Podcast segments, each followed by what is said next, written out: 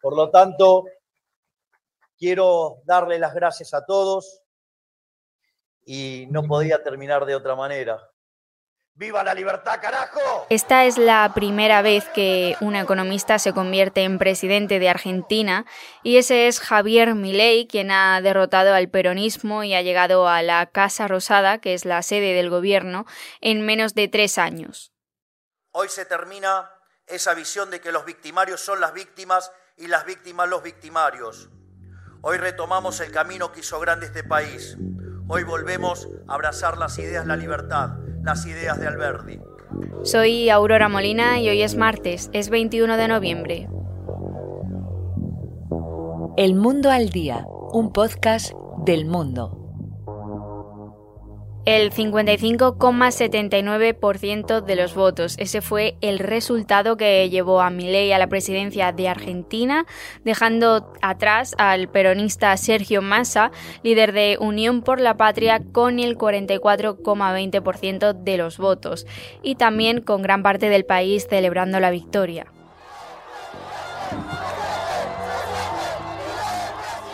Javier Milei va a coger las riendas de un país que tiene un 143% de inflación, por lo cual muy probablemente se va a enfrentar a unos cuatro años difíciles de gestionar económicamente, pero también es un país que ansiaba un cambio en su gobierno, que quería un cambio después de tantos años sumergido en el peronismo. Mi compañero Sebastián Fest está en Argentina y él ha tenido la oportunidad de seguir muy de cerca la evolución de Javier Milei y también su llegada a la presidencia de, de Argentina. Hola Sebastián, ¿qué tal? Bienvenido. Hola Aurora, un placer saludarlos. Sebastián, tú has estado cubriendo las elecciones de Argentina, de hecho sigues haciéndolo, sigues cubriendo este proceso que se está viviendo allí y también has seguido muy de cerca a Javier Milei. Me pregunto si puedes hacer una especie de radiografía contando quién es exactamente, lo que le caracteriza, cómo llegó al poder. Bueno, si el podcast durara 6-7 horas podríamos profundizar mucho en quién es Javier Milei, pero voy a tratar de sintetizar. Eh, Milei es un economista y eso ya es un gran dato porque es la primera vez que un economista llega a la presidencia de Argentina, un país eternamente en crisis económica.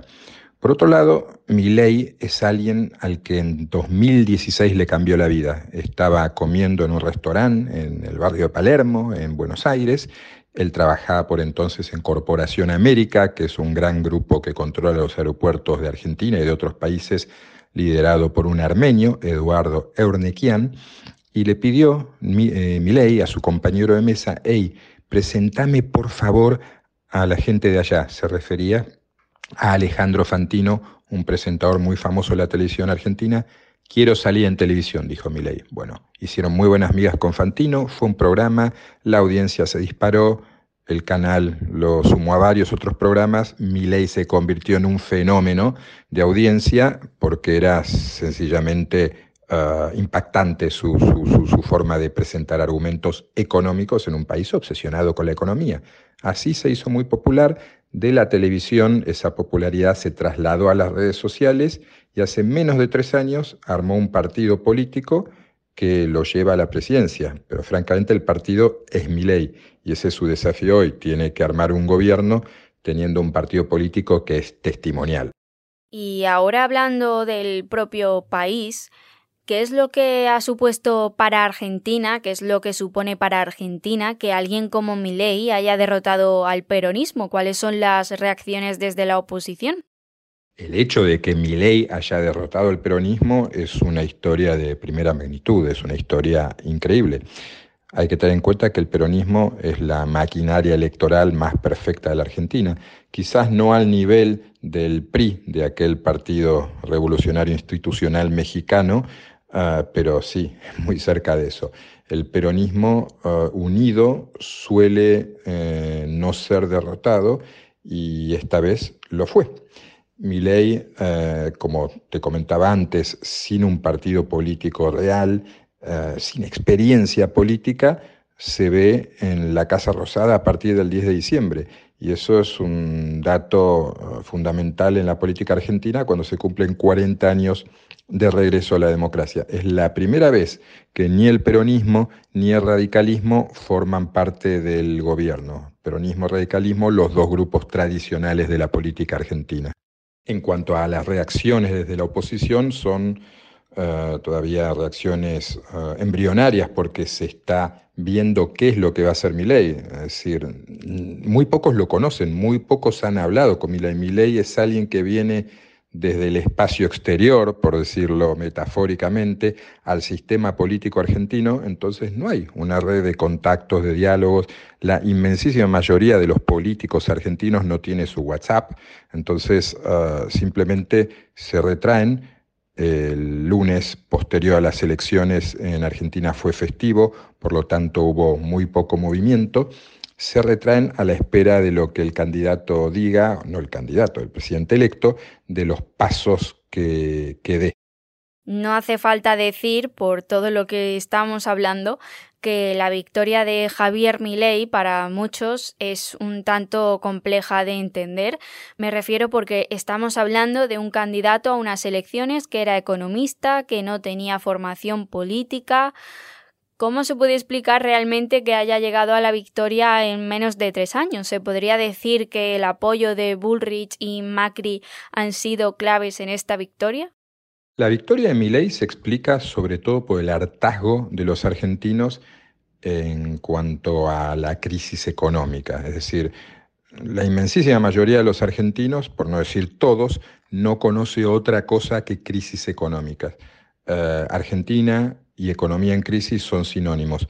Ese hartazgo se corporizó en este apoyo a Milei. Recordemos que en la primera vuelta, el 22 de octubre, obtuvo el 30%, ahora sumó casi el 56%, por lo tanto, lo que tiene son votos prestados, pero todos los votos de la oposición que había quedado tercera, la de Juntos por el Cambio, aparentemente fueron a sus alforjas buena parte de los votos del candidato de la provincia de Córdoba, que sacó el 7%, Juan Schiaretti, también fueron a sus alforjas, pero claro, no es un talonario, no es un cheque en blanco, pero sí es una muestra de confianza eh, muy fuerte en alguien que promete algo diferente. Sustentable, bueno, estará por verse, pero sin duda se está prometiendo algo diferente a lo que los argentinos venían escuchando. Y un dato más que te dejo. Hay una tendencia a pensar que los argentinos votaron a la ultraderecha, cuando en realidad lo que han votado es al ultraliberalismo. Este ultraliberalismo les promete solucionar esa crisis económica de la que están hartos. Muchos argentinos recuerdan la década del 90 en la que gobernó Carlos Menem y también Fernando de la Rúa, que fueron 10 años consecutivos sin inflación, incluso con cierta deflación. Muchos miran con nostalgia aquellos tiempos en los que el peso valía lo mismo que el dólar. Luego esa convertibilidad tuvo consecuencias complejas, pero en todo caso ese recuerdo de un tiempo en el que había eh, créditos hipotecarios, en el que se podía ahorrar, en el que se podía cambiar eh, los pesos por moneda extranjera sin ningún problema. Todo eso en Argentina hoy no es posible.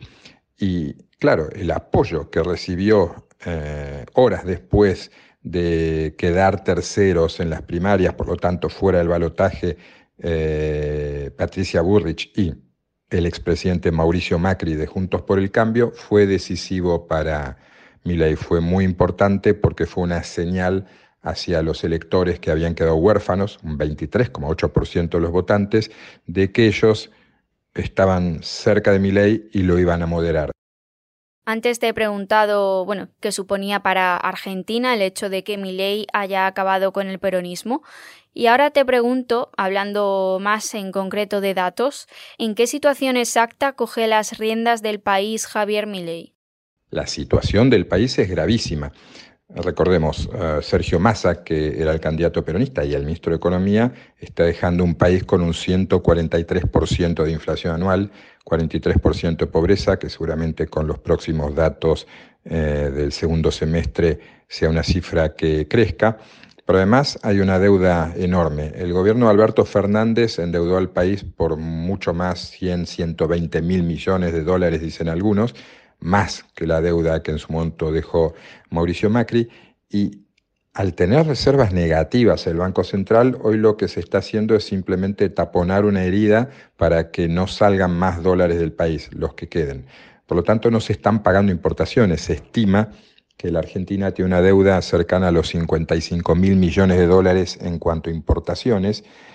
Eh, tiene un acuerdo que honrar, que pagar con el Fondo Monetario Internacional y tiene también una eh, deuda en pesos a nivel interno, que es un mecanismo del Banco Central para poder seguir emitiendo pesos ah, que también hay que pagar y hay que compensar. Por lo tanto, mi ley se va a encontrar con una situación económica gravísima, peor incluso en cierto sentido que aquella gran crisis de 2001, y eso fue eje en la noche del domingo de una batalla dialéctica entre Massa y Milei Massa dijo, a partir de este lunes la responsabilidad de todos es mi ley, y mi ley contestó, no, no, no, no, hasta el 10 de diciembre gobiernan ustedes. Y en cuanto a los planes que tiene el ya presidente del país, ¿dónde han quedado esas medidas que planteaba como la dolarización de Argentina, reducir el Estado al mínimo? Entre la noche del domingo, la de su triunfo en las elecciones, y la mañana del lunes Milei durmió muy poco. ¿Quién sabe si durmió? Porque muy temprano el lunes ya estaba dando entrevistas en varias radios argentinas y avanzaba con su programa. Él eh, anunció, confirmó que piensa privatizar la gran mayoría de las empresas estatales, habló incluso de IPF, aquella petrolera que en su momento compró Repsol y luego le fue expropiada, nacionalizada por Cristina Kirchner, Bueno, IPF, eh, que fue estatal, luego privada, ahora vuelve a ser estatal, volverá a ser privada en el gobierno de Milei, aunque a medio plazo. Dice que primero tiene que ordenarla. Pero también le dio una señal muy fuerte a sus electores en cuanto a privatizar medios públicos. La televisión pública argentina, la radio pública, la agencia oficial de noticias Telam, y eh, lo que dice mi ley es que estos medios fueron utilizados como propaganda, no como medios periodísticos, todo un tema para debatir, pero en todo caso él quiere avanzar en la privatización, no cree que el Estado deba tener medios públicos. Y no son las únicas privatizaciones, por supuesto, que piensa encarar. Hay un gran programa de privatizaciones en marcha y hay otro programa que más que un programa es una iniciativa legislativa que consiste en la derogación de muchísimas leyes para liberar, dice mi ley, la energía productiva del país. Hay muchas leyes, muchos marcos regulatorios que son a su entender innecesarios. Por lo tanto, la Argentina, que ha sido históricamente estatista y corporativista, si mi ley logra sus propósitos, se encamina a un liberalismo que no ha conocido en su historia. Sebastián, pues te agradezco mucho que nos hayas ayudado a entender un poco mejor cómo ha llegado Javier Milei hasta la presidencia, cómo se ha dado esta victoria y también que hayas estado en el mundo al día. Muchas gracias.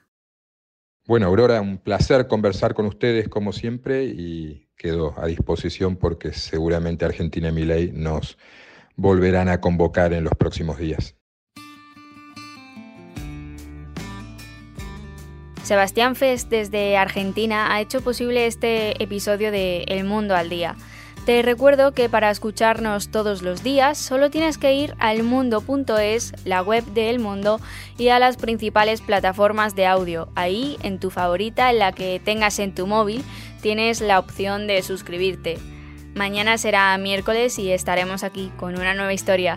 Gracias por estar al otro lado y saludos. De Aurora Molina. Has escuchado El Mundo al Día, un podcast del mundo